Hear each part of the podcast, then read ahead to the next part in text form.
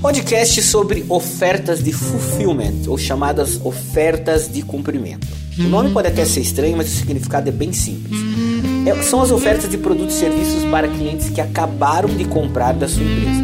No estudo da psicologia do consumo e também do comportamento do consumidor, nós aprendemos que o melhor momento para se vender a um cliente é logo após ele ter feito uma compra. As ofertas de fulfillment geralmente são itens com menor preço, uh, e que a compra primária é geralmente algo que ela vai é, complementar, fazendo com que o cliente entenda como um item necessário para que a compra seja completa. Por exemplo, você compra duas camisas sociais novas e no dia seguinte, no mesmo momento da compra, ganha um desconto de 15% para a compra de três gravatas que combinam exatamente com suas camisas.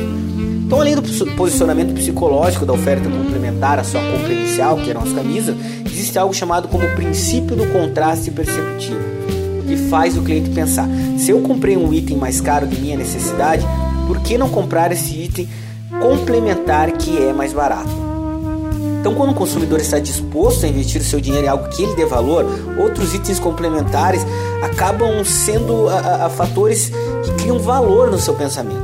Um dos itens que influenciam isso é o fator da compra estar atrelado, na maioria das vezes, à satisfação do ego, que é como se abrisse um portal na sua mente e oportunidades de novas ofertas tendem a seduzi-lo.